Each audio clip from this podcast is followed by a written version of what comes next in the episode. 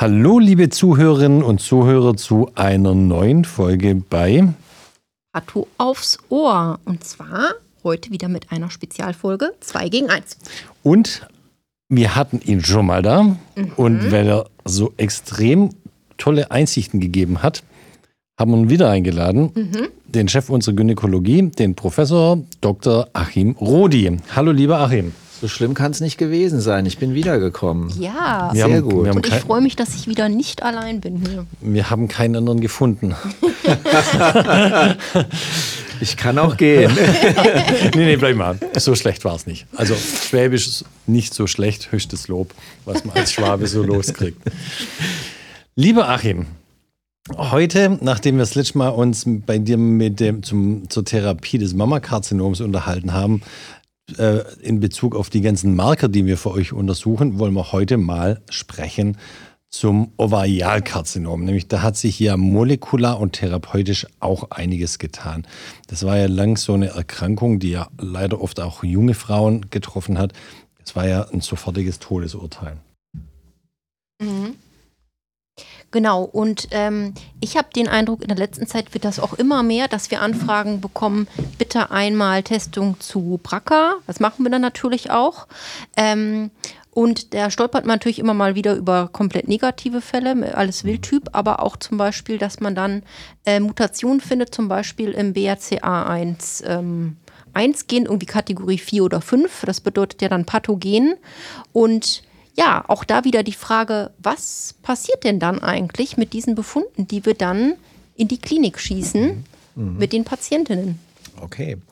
Sven, du hast äh, eingangs äh, eine ganz richtige Bemerkung gemacht. Das äh, Ovarialkarzinom war ja lange Jahre tatsächlich ähm, die Tumorentität oder eine der Tumorentitäten äh, gewesen, wo wir nicht viele Möglichkeiten hatten. Ja. Wir haben ein bisschen operiert, also ein bisschen ist jetzt untertrieben. Das sind große OPs. Aber haben, das sind große Operationen gewesen immer und es gab eine Chemotherapie und mehr gab es da eigentlich mhm. nicht. Und mhm. ähm, entweder hat die Patientin es geschafft ähm, und hat tatsächlich äh, ein Langzeitüberleben ähm, davon getragen oder die Patienten haben dann relativ rasch ähm, ein Rezidiv erlitten. Mhm.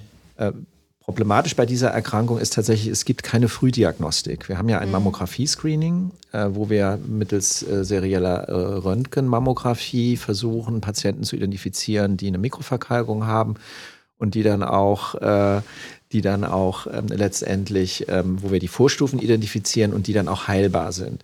Beim Ovarialkarzinom gibt es das leider nicht. Also Sie können heute ähm, zum Gynäkologen gehen, der macht einen Ultraschall ähm, von den Eierstöcken und in drei Monaten ist die Situation schon wieder eine komplett andere. Mhm. Ähm, dann hat man plötzlich einen riesigen Tumor im Bauch ähm, und das Risiko beim Ovarialkarzinom ist ja, wenn der Tumor lokal abgegrenzt bleibt, am Eierstock, dann ist er heilbar, alleine schon durch die Operation. Aber wenn der Tumor nicht mehr abgekapselt ist, sondern sich ähm, die Flüssigkeit mit den Tumorzellen in die Bauchhöhle ergießt, mhm. dann ist die Prognose signifikant schlechter. Und wenn die Tumorzellen sich noch in der gesamten Bauchhöhle verteilen und dann am Darm, am großen Netz, mhm. am Zwerchfellperitoneum, am, an der Beckenwand festsetzen, auf der Blase festsetzen, dann sind das ganz, ganz große Operationen, weil das Ziel muss sein, tatsächlich durch die Operation eine R0-Situation herbeizuführen. Das mhm. heißt, dass alles, was an makroskopischem Tumor im Bauchraum zu erkennen war, beseitigt wird. Mhm. Das kann dazu führen, dass man auch Darmresektionen durchführen muss. Das mhm. kann dazu führen, dass man auch einen künstlichen Darmausgang machen muss. Ähm, und das sind große Operationen. Zweiter Punkt ähm, ist die äh, Systemtherapie die äh, in den sag mal, letzten 20 Jahren einen deutlichen Fortschritt zwar ähm, erzielt hat oder vor 20 Jahren. Danach ist aber so ein gewisser Stillstand eingetreten. Und äh, das Ovarialkarzinom war immer das Sorgenkind äh, des Gynäkologen gewesen, weil außer der Chemotherapie, wie gesagt, nicht viel möglich war. Mhm. Jetzt hat man gelernt, dass insbesondere bei den High-Grade-serösen ähm, Ovarialkarzinomen in einem besonders hohen Prozentsatz der Fälle zum einen eine Mutation des BRCA1 oder 2 Gens nachweisbar ist. Man hat aber auch eine, eine ganze, ganze Palette von ähm, Genen festgestellt, die gestört sind ähm, bei diesen High-Grade-serösen ähm, Ovarialkarzinomen. Und das sind die Gene, die mit der homologen rekombinanten De Defizienz zu tun haben. Mhm. Das heißt, da wird eine ganze Latte von äh, Markern ähm, untersucht letztendlich. Und wenn wir das waren die ersten Schritte, ähm, die letztendlich zu einer Verbesserung der Systemtherapie geführt haben. Wenn wir eine Mutation, eine pathogene Mutation, ähm, Typ 4 oder 5, mhm. ähm, wenn wir eine solche Mutation festgestellt haben, dann gab es klinische Studien, die zusätzlich zu der Chemotherapie einen PARP-Inhibitor gegeben haben, also eine Substanz, die dabei hilft, dass die Tumorzelle ihre eigenen Reparaturmechanismen nicht mehr in Gang bringen kann und die Tumorzelle dann zugrunde geht. Mhm. Darf ich da ganz kurz was für unsere Zuhörerinnen und Zuhörer ergänzen? Also BRCA 1 und 2 Gen, BRCA 1 und 2, wie du erwähnt hast, steht für Breast Cancer. Ähm, das ist ein Gen, ein Tumorsuppressor, oder sind zwei große Tumorsuppressor-Gene, ähm, die ursprünglich im Mammakarzinom gefunden wurden, und zwar beim erblichen Mammakarzinom. Ähm, und deswegen sind die zwei Gene eben auch BRCA1 und BRCA2 genannt worden, klassische Tumorsuppressor-Gene. Und wie du gesagt hast, die helfen bei der homologen Rekombination, die Reparatur sozusagen von DNA-Schäden. Und wenn ähm, wenn dieser vorliegt, dieser Schaden, und gleichzeitig wird ein PARP-Inhibitor gegeben, dann ist das, was man das heute nennt, synthetische Letalität. Die Zellen gehen dann mit einem PARP-Inhibitor zugrunde. Und das ist so die, der Mechanismus, den man sich zugrunde macht bei den ganzen. Das BRCA-Gen 1, 2, damit man sich merken kann, das ist äh, auch das, was Angelina Jolie hatte. Ähm, äh, die hatte auch mal, glaube ich, Mammakarzinom, den erblichen Mama, das erbliche Mammakarzinom. Und äh, die eben dieses BRCA-Gen haben, kriegen natürlich nicht nur äh, mit fast hundertprozentiger Wahrscheinlichkeit ein Mammakarzinom, sondern auch Karzinome des Ovars äh, und äh, des Endometriums. Deswegen müssen die ja meistens mit spätestens 40 äh, an den Brüsten eine komplette Mastektomie bekommen haben und auch die die gynäkologischen Organe müssen entfernt werden bis dorthin. Ich ja. sehe schon, ich kann doch gehen. Nee, nee, nee, nee. Nein, nein, nein, nein, nein, nein, nein, nein. Nee, ist ja eines meiner Okay, aber, aber, aber, du hast, aber du hast völlig recht. Es gibt ja das berühmte Familienbild von Angelina ja. Jolie, wo die ganzen Familienangehörigen abgebildet sind und wer welche Tumorerkrankungen dort hatte. Da sind auch einige Fälle von Ovarialkarzinom dabei, Mammakarzinom, aber Schweißdrüsenkarzinome, ganz, ganz unterschiedliche Prostatakarzinome. Prostatakarzinome. Ja. Ähm, und ähm, Angelina Jolie selber ist nicht erkrankt, aber man hat bei ihr, weil ihr, äh, man hat bei ihr rechtzeitig gehandelt. Sie hat sich prophylaktisch die Brustdrüse entfernen lassen mhm. und prophylaktisch beide Eierstöcke entfernen ja. lassen. Und wir haben ja hier an der Klinik Klinik, ein, äh, wir sind ja Mitglied des äh, Konsortiums familiärer Brust- und Eierstockkrebs. Mhm. Ähm, und da werden ähm, Patientinnen auch beraten und getestet, die eine bestimmte Risikokonstellation seitens ihrer Familienanamnese haben oder die zum Beispiel in der Familie oder selber einen Eierstockkrebs hatten. Mhm. Denn dieses, das ist ein ex extrem hohes, oder die Patienten haben ein extrem hohes Risiko, dass sie tatsächlich eine Veränderung in diesen äh, beiden Genen haben. Und ähm, deswegen werden die bei uns dann auch entsprechend gesehen, beraten, getestet und gegebenenfalls intensiv, intensiv vorgesorgt und gegebenenfalls auch prophylaktisch operiert. Aber es gibt ja nicht nur die, den erblichen, die erbliche Variante, also wo die Keimbahnmutation vorliegt, sozusagen ab Geburt äh, an in jeder Zelle. Es gibt ja auch diejenigen, die es einfach zufällig sporadisch, nennen wir es dann, bekommt. So genau. ist es. Die kriegt ja. man dann über eine äh, humangenetische Analyse, kriegt man die Patienten dann natürlich nicht. Ja. So ist es, ja. Stichwort aber zurück äh, zur, äh, zum Ovarialkarzinom mhm. und zur Verbesserung der Therapieoption durch die PARP-Inhibitoren. Und da haben wir tatsächlich in den ersten, der ersten Phase der, der, der klinischen Studien gelernt, dass, äh, denn dort wurden nur Patienten mit einer krankheitsverursachenden Mutation im BRCA1 oder 2 Gen, die erhielten nach Abschluss der äh, Chemotherapie eine Erhaltungstherapie mit dem PARP-Inhibitor. Mhm. Und das hat signifikant zu einer Verbesserung der Prognose geführt, ganz entscheidend. Und das war mhm. wirklich beeindruckend, wenn man diese Kurven gesehen hat. Und das sind auch tatsächlich die, die ähm, ähm, Eindrücke, die man im klinischen Alltag auch hat, dass Patienten tatsächlich unter einer solchen Therapie ein, ein, in eine Langzeitremission oder ein Langzeitüberleben haben. Und Wichtig ist aber nach wie vor gilt der Grundsatz, die Systemtherapie, die optimale Systemtherapie ersetzt nicht die optimale Operation, mhm. sondern beides muss immer in Kombination zu sehen sein. Also die OP ist schon noch eine tragende Säule der Therapie des so High-Grade-Serösen. So ist es. Seriösen, wollte ich schon sagen, serösen Ovarialkarzinoms. Mhm. Ja. Und wir haben aber auch gelernt, dass ähm, sobald ein High-Grade seröses Ovarialkarzinom vorliegt, muss man nicht auch immer testen, sondern es gab einige Studien, die gezeigt haben, dass die PARP-Inhibitoren auch ein statistisch signifikantes krankheitsfreies Überleben ähm, gezeigt haben oder gebracht haben ähm, ohne nachgewiesener BRCA1 oder 2 Mutation. Ach. Aber das kann natürlich auch mit daran liegen, ähm, weil ja BRCA1 und BRCA2 sind ja die bekanntesten Gene ähm, für äh, für die Entstehung, also wenn die mutiert sind für die Entstehung eines Ovarialkarzinoms oder dann auch eines Mammakarzinoms. Es gibt ja auch noch andere Gene, die für die homologe Rekombination äh, zuständig sind. Kann ja sein, dass man die noch gar nicht alle erfasst hat. Ich glaube, heutzutage untersuchen wir 15 verschiedene Gene, wobei natürlich BRCA1 und 2 die häufigsten betroffensten sind. Aber ich glaube, das ist einfach eine Frage, untersuchen wir immer alle Gene. Hm. Ja. Also mhm. ich kann zum Beispiel berichten, wir haben zum Beispiel PALP2, was jetzt äh, Check2, das sind zwei, zwei äh, Gene, die jetzt eine zunehmende Rolle auch beim Brustkrebs spielen, ja. die aber dann auch, von denen wir auch wissen, dass äh, das Eierstockkrebserkrankungsrisiko auch ähm, deutlich höher ist als in der Normalbevölkerung. Die Frage ist natürlich, wie, wie man damit umgeht, ob man wirklich alle Frauen dann prophylaktisch operieren muss. Das wissen wir im Augenblick noch nicht ja. so ganz genau. Ähm, äh, aber ähm, in diese Richtung geht es.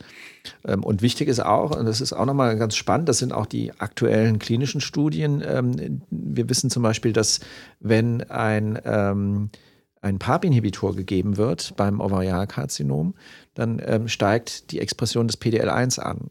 Also die ah. Frage, ob zum Beispiel die Kombination PARP-Inhibitor plus Immuncheckpoint-Inhibition da sinnvoll ist, das wird gerade auch äh, in äh, klinischen Studien geklärt. Also die hm. Therapie an sich kann zu einem anderen molekularen Muster führen ja. im Tumor, die dann äh, zum Beispiel andere Therapie oder wo sich andere ah, Therapien dann quasi so. anschließen können und eine Verbesserung äh, des Ansprechens ähm, generiert wird. Toll. Cool. Mal jetzt eine ganz blöde Frage. So, so ein PARP-Inhibitor, wie äh, verabreicht man den? Also, das sind Tabletten. Das sind Tabletten. Das sind Tablettentherapien, ah, ja. die die Patienten dann äh, gut einnehmen können und ähm, muss natürlich gucken, die machen schon ein paar Nebenwirkungen auch. Also das ist auch keine nebenwirkungsfrei mhm. Therapie. Was sind das so die gängigen Nebenwirkungen? Müdigkeit, mhm. Anämie, ähm, und äh, man hatte eine ganze Weile auch angenommen, dass äh, myelodysplastisches Syndrom, Leukämien entstehen können dadurch, weil sie natürlich auch an der Stammzelle Reparaturmechanismen hemmen können, insbesondere bei den hämatopoetischen Stammzellen. Das hat sich aber jetzt in den, also man hat schon eine leicht erhöhte Rate gesehen an diesen Veränderungen, ähm, aber es hat nicht dazu geführt, dass äh, der klinische Effekt denn das Ovarialkarzinom hat ja nun mal eine schlechte Prognose, dass der klinische Effekt aber überwogen hat über dem Risiko, dass diese Patienten eine AML oder ein mhm. myelodysplastisches Syndrom bekommen. Mhm. Können die Patientinnen dann die Tablette mit nach Hause nehmen und zu ja. Hause schlucken oder ist das ja. wie bei der Chemotherapie, dass sie dann stationär Nein. oder zumindest in die Nein. Tagesklinik Das ist alles ambulant Super. gut durchführbar. Insofern zusätzliche Lebensqualitätsverbesserungen ja. für die Patienten müssen nicht irgendwo ständig, also sie müssen schon zur Blutbildkontrolle gehen, weil auch Neutropenin äh, ein Problem sein kann aber ähm, sie müssen nicht ständig in die Klinik äh, mhm. kommen. Soll ich, soll ich, mal eine gemeine Frage stellen? Mhm. Wofür steht denn PARP-Inhibitor? Das kann ich jetzt nicht beantworten. Das hast du eben so schön erklärt. ich weiß es auch nicht. Ach, Poly-ADP, Ribose. Ja, ja, Poly. Äh, ja, ja, irgendwie. Wir wissen es echt nicht. Alle. Wikipedia. Ja. Mhm. Ähm, aber wenn ich das richtig verstanden habe, so ein PARP-Inhibitor gibt es immer noch nur als Add-on. Wirklich gemein. Ja, ja wirklich.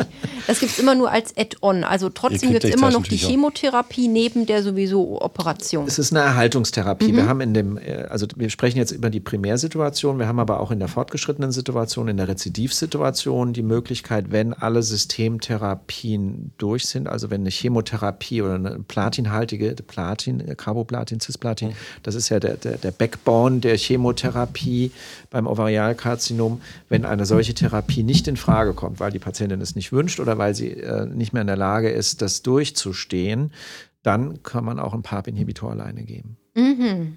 Okay. Und die Nachsorge, wie, da habe ich mich mal gefragt, wie lange geht die eigentlich und in welchen Abständen sehen Sie dann die Patientinnen wieder? Oder sind Sie das überhaupt oder macht das der Niedergelassene? Ich, ich habe keine Ahnung. Zum Teil sehen wir die natürlich auch, aber primär ist erstmal der Niedergelassene in der Verantwortung. Das ist eigentlich äh, mhm. deren Brot- und Buttergeschäft, dass äh, die Nachsorge von Tumorpatienten eigentlich in den ambulanten äh, Bereich der niedergelassenen Gynäkologen gehören oder der Onkologen gehören. Ähm, die, die, ähm, die Nachsorge ist eigentlich ein, so ein ziemliches ähm, ja, Problemfeld auch. Ähm, wir haben seit, ich würde mal sagen, seit 40, 50 Jahren machen wir nichts anderes, als dass wir die Patienten erstmal in den ersten drei Jahren alle drei Monate sehen. Wir mhm. machen eine mhm. klinische Untersuchung, wir machen vielleicht noch einen Ultraschall. Es gibt, äh, man hat versucht, äh, durch ähm, apparative Untersuchungen wie CT, wie MRT ähm, eine Verbesserung ähm, der Situation der Früherkennung herbeizuführen. Das hat alles das nichts, nichts gebracht. Mhm. Deswegen ist nach wie vor äh, die klinische Untersuchung, Abstrich, äh, also zytologischer Abstrich plus ähm, Transvaginalultraschall, auch der Tumormarker CA 125, regelmäßige Kontrollen haben alle nicht dazu geführt, dass wenn man auch beim frühen Anstieg eines Tumormarkers direkt eine Systemtherapie ähm, durchführt, dass diese Patienten eine Verbesserung ihrer Prognose haben. Insofern ähm, alle drei Monate, in den ersten drei Jahren dann halbjährlich und, äh, und dann jährlich. Manometer. Und so, es gibt aber, Entschuldigung, wenn ich das ja. kurz noch sagen mhm, darf, aber Fall. das ist auch wieder Domäne der molekularen Medizin. Es gibt einige int interessante Tendenzen, die ähm, zum Beispiel zirkulierende Tumor-DNA in die Nachsorgeprotokolle versucht zu integrieren. Mhm. Denn wir wissen, dass äh, zirkulierende Tumor-DNA vielleicht noch früher nachweisbar ist als ein Tumormarker und dass ähm, diese zirkulierende Tumor-DNA, wenn sie denn erhöht sind äh, und dann unter einer bestimmten Therapie abfallen, eine höhere Prädiktion haben, dass diese Patienten tatsächlich auch auch von der, äh, von der Therapie profitieren. Ach klar, und dann wäre es nur, nur in Anführungsstrichen eine Blutentnahme und nicht diese ganzen genau. Heckmeck mit MRT und ich genau. weiß nicht was alles. Und es ne? gab ja. in den USA Patienten, USA ist ja immer ein schönes Beispiel für alles Mögliche, was da äh, vor Gericht auch passiert. Da gab es Patienten, die hatten einen erhöhten Tumormarker, sind dann durch alle Diagnostikschleifen durchgezogen worden. Man hat natürlich nichts gefunden und die Patientin hat ihren Arzt verklagt, Ach Gott. hat Recht besprochen bekommen, weil durch diese ganze Diagnostikschleife hat sie ein Stück Lebensqualität genommen bekommen und äh, der Arzt ist tatsächlich verklagt worden. Das ist ein Extrembeispiel. Ich glaube, da, das äh, hoffe ich, dass wir in diesen äh, Zeiten oder dass wir solche Zeiten hier nie erleben werden. Aber mhm. also das weiß ich aus meinem Postdoc-Aufenthalt äh, in Amerika. Ähm, es äh, gehen immer weniger Gynäkologen in die Niederlassung, weil mittlerweile die Versicherungssummen so hoch sind, dass, sie, dass sich das gar nicht mehr rentiert, weil eben die Klagewelle immer noch weiter zunimmt in den USA. Ich habe aber noch eine Frage. Wie, wir haben es ja vorhin schon eruiert. Es gibt einmal die Keimbahnmutationen bei den äh, BRCA-Genen ähm, und ähm, für den erblichen, für die erbliche Variante und dann die somatischen Mutationen für die sporadisch entstandenen Ovarialkarzinome. Macht es Sinn, ähm, um zumindest die, die erblichen Varianten frühzeitig zu detektieren, jede Frau mal eine, auf eine BRCA-Mutation hin zu untersuchen? Mit dem Ziel, frühzeitig genau. Patienten, genau. Risikopatienten genau. zu identifizieren, die man dann äh, quasi genau. einer intensivierten Vorsorge oder genau. prophylaktischen Operation genau. zuführt. Und das quasi bei allen. Bei allen, flächendeckend. Also flächendeckend würde ich denken, äh, also wichtig ist, ich hatte ja eben bereits erwähnt, wir sind ja ähm, Mitglied des Konsortiums für familiären Brust- und mhm. Eierstockkrebs. Und da ist es äh, ganz wesentlich, ein ganz wesentlicher Baustein, dass diese Patienten, bevor sie getestet werden, erst einmal beraten werden. Mhm denn die müssen ja wissen, was kommt auf sie hm, zu Richtig. mit so einem positiven ja. Befund. Welche Optionen habe ich? Ja. Und, äh, und sie müssen natürlich auch wissen, dass so ein Befund häufig nicht unter den Teppich gekehrt werden kann, insbesondere in der Familie nicht. Mhm. Oder das beim heißt, Arbeitgeber, wenn man noch einen Beruf irgendwie. Das will. darf ja. überhaupt nicht passieren. Deswegen ja. werden solche Daten ja sehr, sehr sensibel behandelt. Also, dass der Arbeitgeber oder auch Krankenversicherungen, die sagen dann, ich, so eine Patientin versichere ich ja. nicht, die ist mir viel zu teuer. Ja. Gott, ja. Äh, keine Pilotin mehr werden und sonstiges. Also, das sind, das sind ganz äh, sensible Daten. Aber wichtig ist aus meiner Sicht auch, dass, äh, dass so eine Beratung vorher stattfindet, dass die das Patienten äh, wirklich eine ausreichende ausreichende Bedenkzeit haben, bevor sie so einen Test in Anspruch ja. nehmen. Mhm. Und manchmal ist es auch so, dass man in der Familie darüber sprechen muss. Ja. Wer in der Familie möchte dann tatsächlich auch so einen Befund wissen? Ja. Also schwierig. Das war natürlich so eine rhetorische Frage von mir, nämlich das ist ja immer so ein Kurzschluss, den, mit dem jeder gleich um die Kurve kommt. Warum testen wir nicht alle drauf, egal was es kostet? So ein Test ist jetzt auch nicht ganz so ja, billig, muss man sagen. Ähm, der kostet auch irgendwie zweieinhalb bis 3.000 Euro. Aber das ist genau das. Man muss vorher mit den Frauen besprechen, was machen Sie mit der Information, wenn der Test negativ ist? Gut, dann weiß man, es ist negativ, kann aber trotzdem ein Ovarialkarzinom oder ein Mammakarzinom bekommen. Aber was machen Sie vor allem, wenn der Test positiv ist? Was machen Sie selber damit?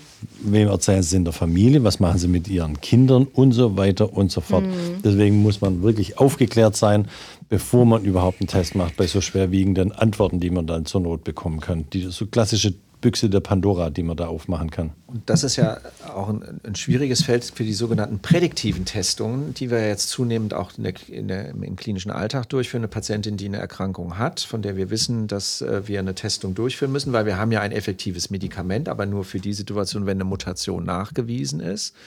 Und da wissen wir ja äh, in vielen Fällen, ähm, müssen wir das ja machen, sonst können wir der Patientin diese Therapie nicht geben.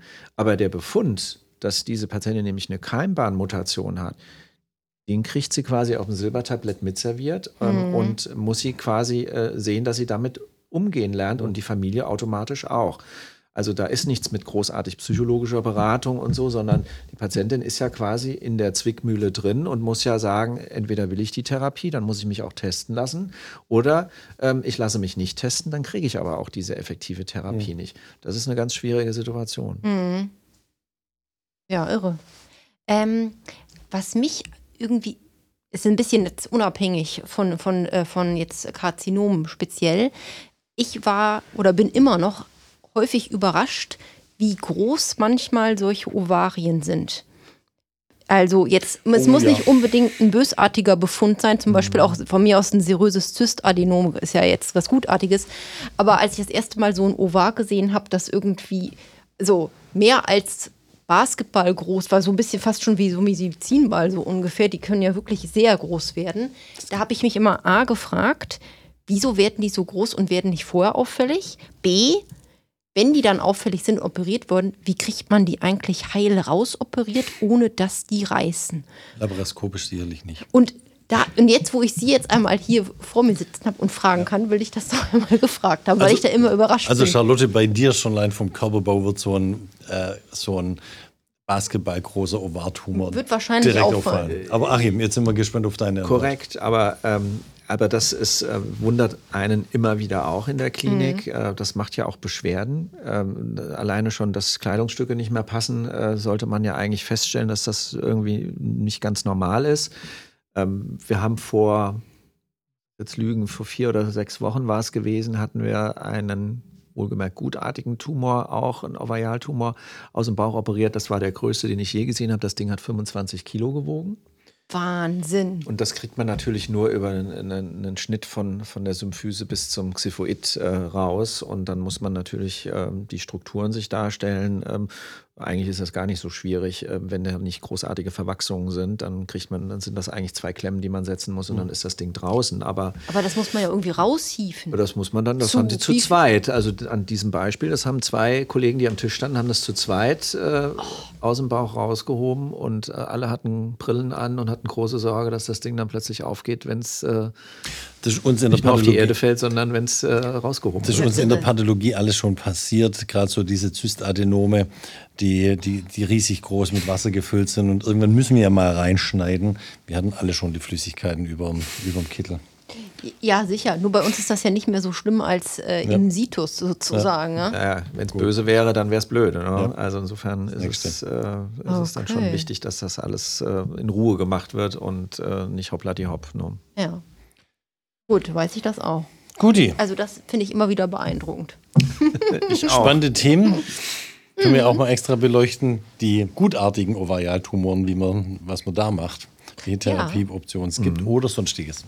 Ja, also ich finde ja gerade die Gynäkologie hat so viele ähm, tolle Schnittbereiche mit der Klinik, alles, was man da so fragen könnte. Also die nächste Einladung steht. Deswegen ja. bin ich ja auch Gynäkologe geworden und nicht Pathologe. Herzlichen Glückwunsch. Gut, also, lieber Achim, herzlichen Dank für deine Antworten, für deine Ausführungen. War super spannend. Ja, wir haben wieder viel gelernt. Ich glaube, wir machen den Podcast auch wirklich nur noch mit, mit klinischen Kollegen. Man lernt richtig viel dabei. Ja, Ja. tatsächlich.